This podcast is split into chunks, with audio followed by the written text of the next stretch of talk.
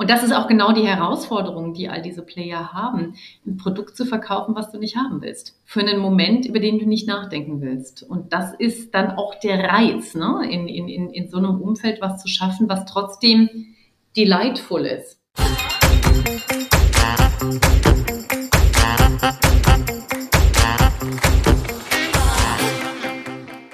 Hallo und willkommen zur heutigen Folge unseres Podcasts Schwungmasse. Ich bin Maxi, ich arbeite bei der Initiative Finanzheldin und ich darf heute einen neuen Gast begrüßen und das ist Caroline Gabor. Caro ist die ehemalige Chefin von Junko. Aktuell ist sie Geschäftsführerin von Movings, einem Insurtech von Daimler und der Swiss RE. Und Caro ist eine echte Fintech-Expertin und ich freue mich, sie heute hier im Podcast als Gast zu haben. Deswegen erstmal Hallo Caro, schön, dass du hier bist. Vielen Dank, liebe Maxi. Maxi, äh, dass ich dabei sein darf. Äh, freue mich, dich wiederzusehen und zu hören. Freue mich sehr auf das Gespräch mit dir. Du, dann lass uns direkt starten. Ich habe nämlich vor kurzem ein Interview mit dir gelesen, ähm, dass du gesagt hast, wenn es einfach wäre, gäbe es die Lösung schon. Das spornt mich an. Ich fand es ein ganz schönes Zitat und habe mir direkt gedacht, du bist eher jemand, der die Herausforderung sucht. Stimmt das? Das ist so. Ich habe auch lange gebraucht, ähm, bis ich mir das auch wirklich eingestanden habe, dass das der Punkt ist, weil ich weiß nicht, wie es dir geht, aber es ist von sich selbst zu sagen, ich suche mir immer die Umfelder aus, wo es am schwersten ist. Das klingt ja erstmal komplett bescheuert. Ne? Ähm, wenn ich aber so ein bisschen drüber nachdenke, warum mich das so antreibt, dann ist das wahrscheinlich äh, Folgendes. Wenn, also das eine ist also, der Weg ist das Ziel. Wenn es einfach wäre, dann hast du schnell ähm, ein Ergebnis, du hast es schnell erreicht und für mich, mich spornen immer die Situationen an, wo das Problem möglichst groß ist, komplex ist und man auch eine Menge richtig guter Leute braucht und auch einen Teamansatz braucht, um das dann zu lösen. Und unter dem Aspekt komme ich dann damit wieder klar und fühle mich damit auch gut, das dann auch so zu sagen und konnte das jetzt auch beim Movings zwei, dreimal im, im Team so anbringen und das fand auch der Rest ganz gut. Immer dann, wenn du so in dieser Startup-Welt sind wir in einem sehr unsicheren Umfeld unterwegs. Es gibt keine klaren Antworten. Wenn es klar wäre, dann hätte es schon jemand vor uns gelöst und dann bräuchte es unser Geschäftsmodell nicht. Ne? Wir versuchen für ein Problem, was super komplex ist, eine Antwort zu finden, die super einfach ist, sodass es jeder nutzt, ja. Ähm, und, und da kriegst du eigentlich jeden Tag irgendwie eins auf die Fresse. Also jeden Tag kommt irgendwie ein blödes Problem oder ein Feuer, was du ausmachen musst. Und du weißt, dass du dann an der richtigen Stelle bist, wenn dich das anspornt wenn dir das Freude macht, wenn man im Team diese kleinen Erfolge, dass man jeden Tag wieder, auch wenn man eins auf die Fresse gekriegt hat, aufsteht miteinander und einem das noch mehr Motivation gibt zu sagen, jetzt erst recht.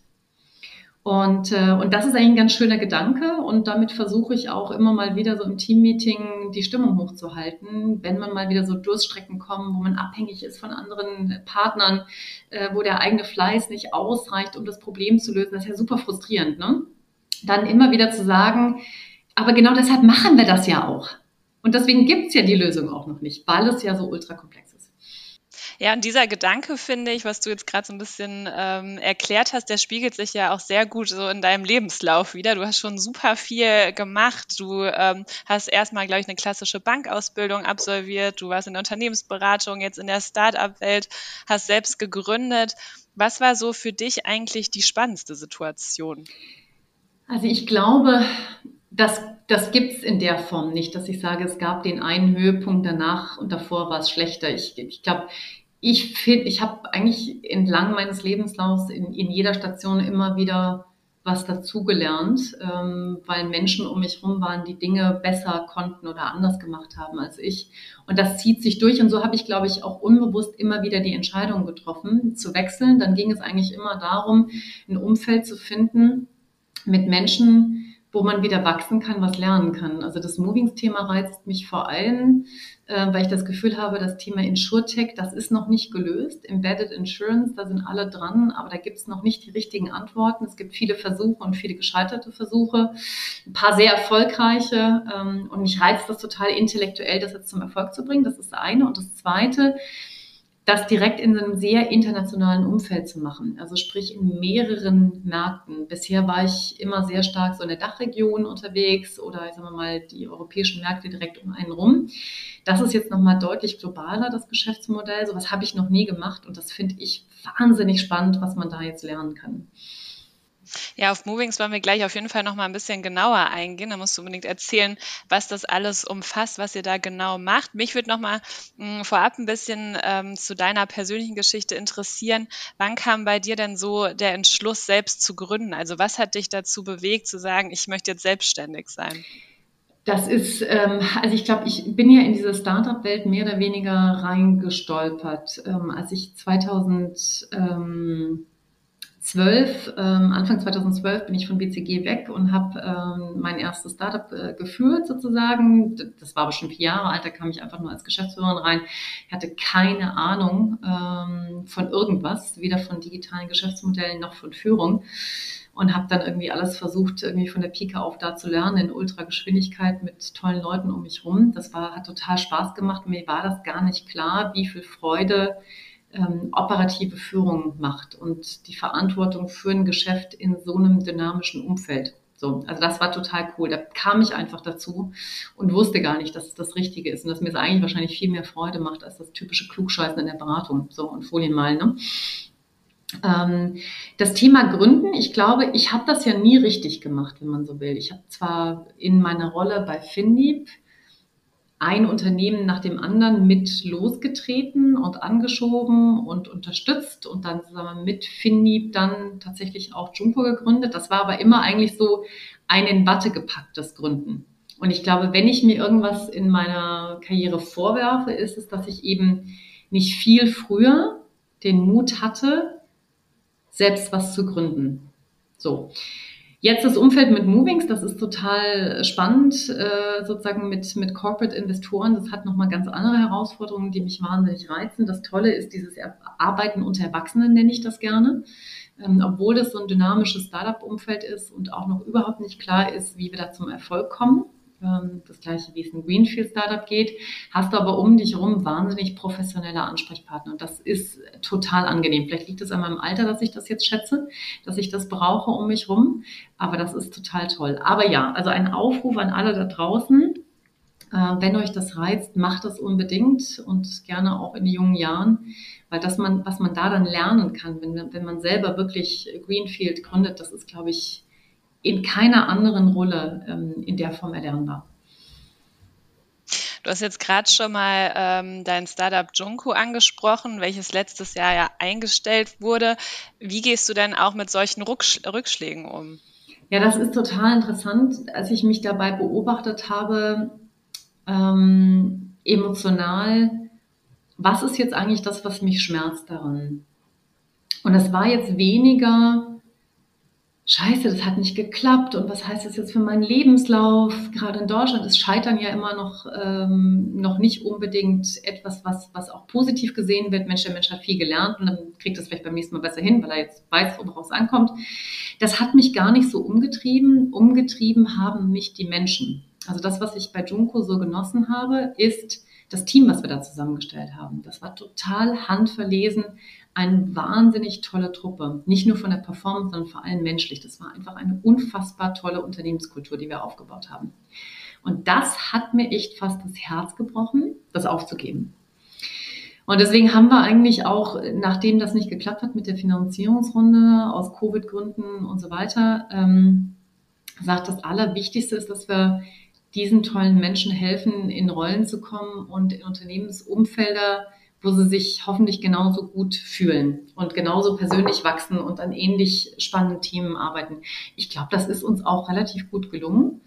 Und ähm, ich sehe das jetzt bei Movings auch wieder, dass das, was mich antreibt, ist immer wieder tatsächlich ein Team um mich zu scharen, ähm, was menschlich passt, was ähnlich leidenschaftlich an der Aufgabe arbeitet ähm, wie ich und von denen ich immens lernen kann. Das treibt mich total an. Und das haben wir hier, glaube ich, jetzt sind wir eigentlich auch wieder auf einem ganz guten Weg. Es sind auch ein paar äh, Ex-Junko-Leute dabei. Das ist total schön zu sehen, dass die äh, auch noch Lust haben, mich mit mir zu arbeiten.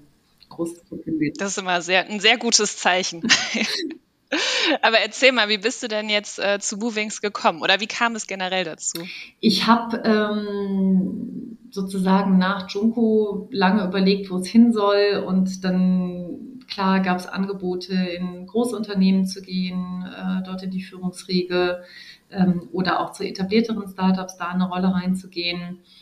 Und dann habe ich, dann sitzt man so klassisch da ne, mit seinem Excel-Sheet, da sind die Optionen drin und die Kriterien und dann merkt man, wie man sich wieder selber bescheißt, ähm, wenn man das ausfüllt, damit auch das rauskommt, was man emotional will. Ne? Das ist, kennst du auch, oder? Also es ist jedes Mal faszinierend, wie man das macht.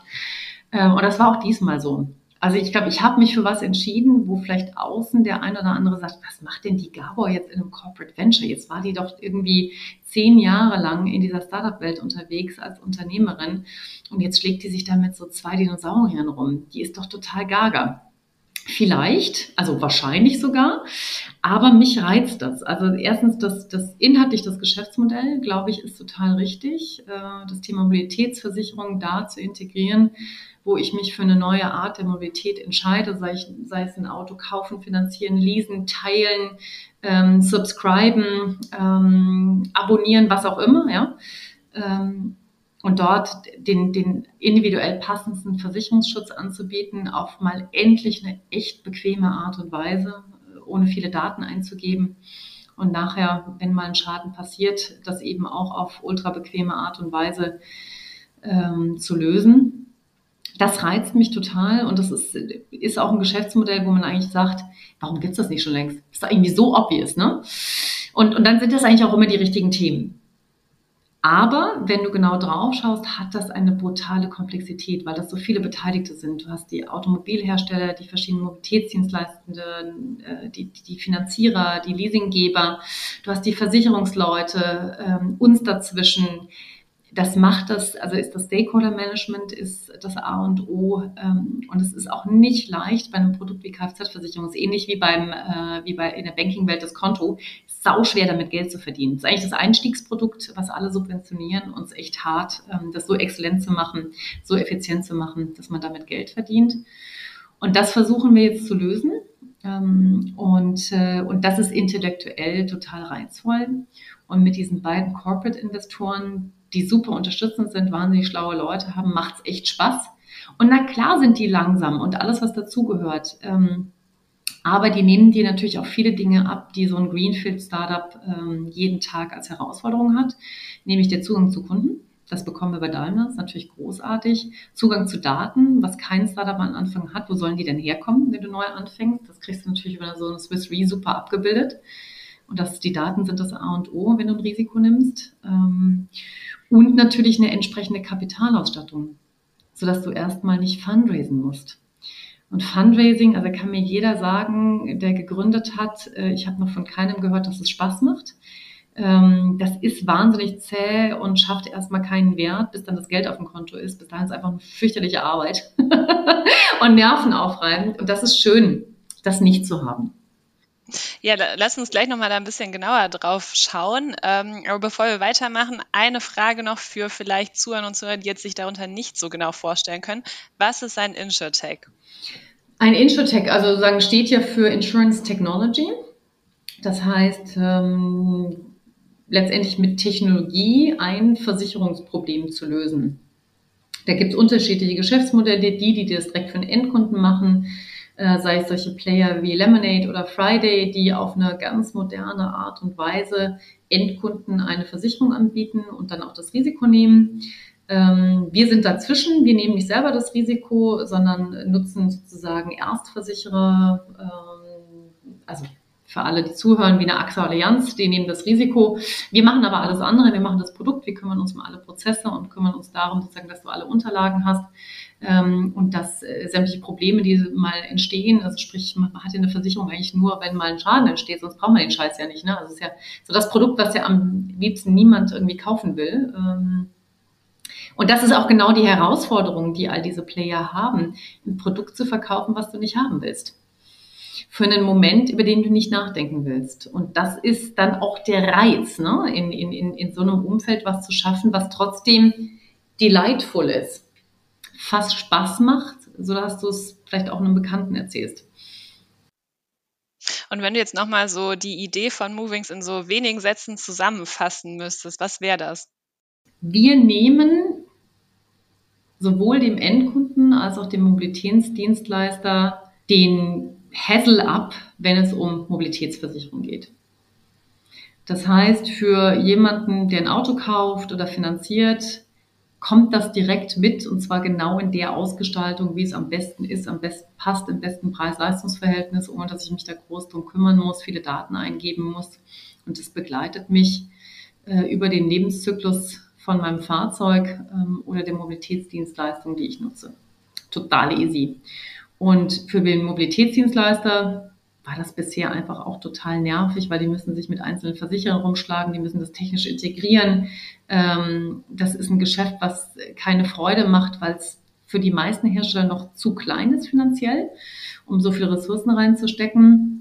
Seitdem aber Elon Musk gesagt hat, äh, dass das gute 10 Prozent oder so mehr äh, von seinem Umsatz und vielleicht auch von seinem Gewinn ausmacht, ähm, haben sich alle Hersteller jetzt dahinter geklemmt und gesagt, Mensch, wie kriegen wir das eigentlich auch hin? Das heißt, es ist eigentlich gerade ein großes Wettrüsten, deswegen sind wir mit Movings sehr gut aufgestellt, um weitere Partner neben Daimler zu gewinnen, denen das Thema vollendlich zu lösen. Die haben damit keinen Stress, machen ihre Kunden glücklich, steigern also vielleicht sogar auch noch die Loyalität zum Hersteller, weil das Erlebnis mit der Versicherung überraschenderweise tatsächlich Spaß macht. Wir haben ja schon jetzt gerade von gesprochen. Movings ist ja vielleicht, wenn man so sagen darf, ein Corporate Startup. Also ihr habt Daimler noch an eurer Seite und die Swisswear. Was äh, unterscheidet denn so ein Startup von einem, ich sag mal, klassischen Startup, wie man sich das so vorstellt? Das sind ein paar Dinge. Also das, das, die, die beiden Vorteile habe ich vorhin schon angesprochen. Äh, das ist einfach sozusagen Zugang zu Kunden und Zugang zu Kapital. Und das ist ja, glaube ich, genau das Entscheidende. Wenn du jetzt Greenfield ein Startup gründest, dann hast du einfach erstmal wahrscheinlich eine saugute Idee, ähm, viel Leidenschaft und einen großen Traum, ein großes Problem mit deiner Idee zu lösen. So, was du aber meistens noch nicht hast, ist das Geld, um die Leute einzustellen, das Marketing zu machen, die Technologie zu entwickeln. Ähm, und du hast auch noch keine Kunden. So. Und beides ist natürlich unendlich schwer zu kriegen. Deswegen ist das eine Luxussituation. Was du dir aber dazu einkaufst im Vergleich zu einem Greenfield, ist, dass du zwei, ich sag mal, sehr professionelle, in unserem Fall, Investoren hast, die natürlich dann auch mit ihrem Paket an Wünschen um die Ecke kommen. Also das heißt, die haben eine klare Vorstellung, was sie davon finanziell und, und strategisch haben wollen. Die haben klare Anforderungen, wie so ein Reporting aussieht, wie die Interaktion aussieht äh, mit dem Unternehmen. Also es ist alles ein bisschen klarer geregelt äh, und man kann sagen, man wird vielleicht ein bisschen stärker in die Kandare genommen. Meine persönliche Erfahrung ist aber, wenn ich das so vergleiche jetzt, äh, wie ich das erlebe bei Movings und den Unternehmen, die ich vorher führen durfte, da ist die Interaktion mit den Gesellschaftern auch nicht weniger rigide gewesen. Und auch da gab es klare Vorstellungen, wie so ein Reporting aussieht und wie man sich austauscht und äh, was man erreichen will. Also ich empfinde das gar nicht stärker, ähm, an die Kandare genommen zu werden und habe auch nicht das Gefühl, weniger unternehmische Freiheit zu haben. Mal gucken, wie sich es entwickelt. Also frag mich gerne in einem Jahr nochmal. Dann sprechen wir uns nochmal. Aber lass uns mal auch ähm, bei der Zukunft bleiben, wenn du jetzt mal so ein bisschen nach vorne schaust. Was ist so dein Plan mit Movings?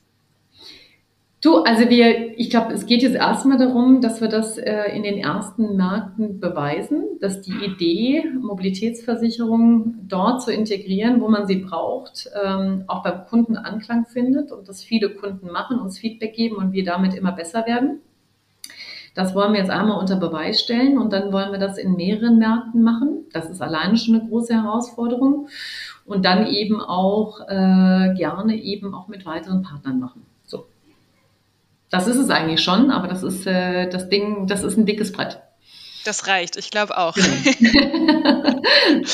ich hatte ja vorhin in äh, meiner Einleitung gesagt, dass du eine äh, waschechte Fintech-Expertin äh, bist. Jetzt ist es so, dass aktuell ja diese Fintech-Szene doch relativ männerdominiert ist. Was denkst du, müsste sich ändern, damit wirklich sich auch mehr Frauen für, für diese Fintech-Welt auch interessieren und begeistern? Hm, ja, also ich würde wahnsinnig gerne mal eine Statistik sehen, also alle, die zuhören und sich mit dem Thema auseinandersetzen, ob es wirklich so ist, dass im, im Fintech im Schnitt weniger Frauen gründen oder, oder sich für, für, für solche Rollen entscheiden als in anderen ähm, Digitalindustrien. Gefühlt ist es nicht so und gefühlt haben wir in Summe einfach noch einfach deutlich weniger Frauen, die gründen als Männer. Und klar, solange die Risikokapitalgeber hauptsächlich Männer dominiert sind und das Geld von Männern kommt, dann hast du den Bias und die entscheiden sich dann auch eher für männliche Gründer.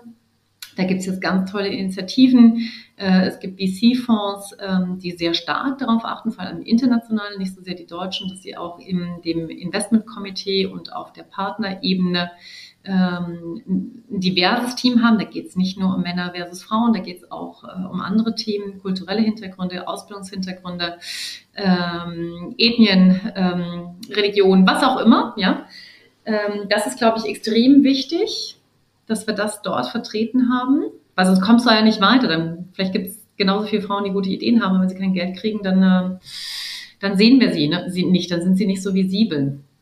Ähm, ich glaube, das ist, das ist sicherlich äh, so das eine. Und natürlich können wir es selber in der Startup-Welt auch stärker machen, indem wir Frauen in die Rollen bringen, ähm, die dann im Prinzip so viel Learning haben, dass sie sagen, Mensch, und jetzt mache ich das selber. Also ich habe es jetzt ein paar Mal erlebt.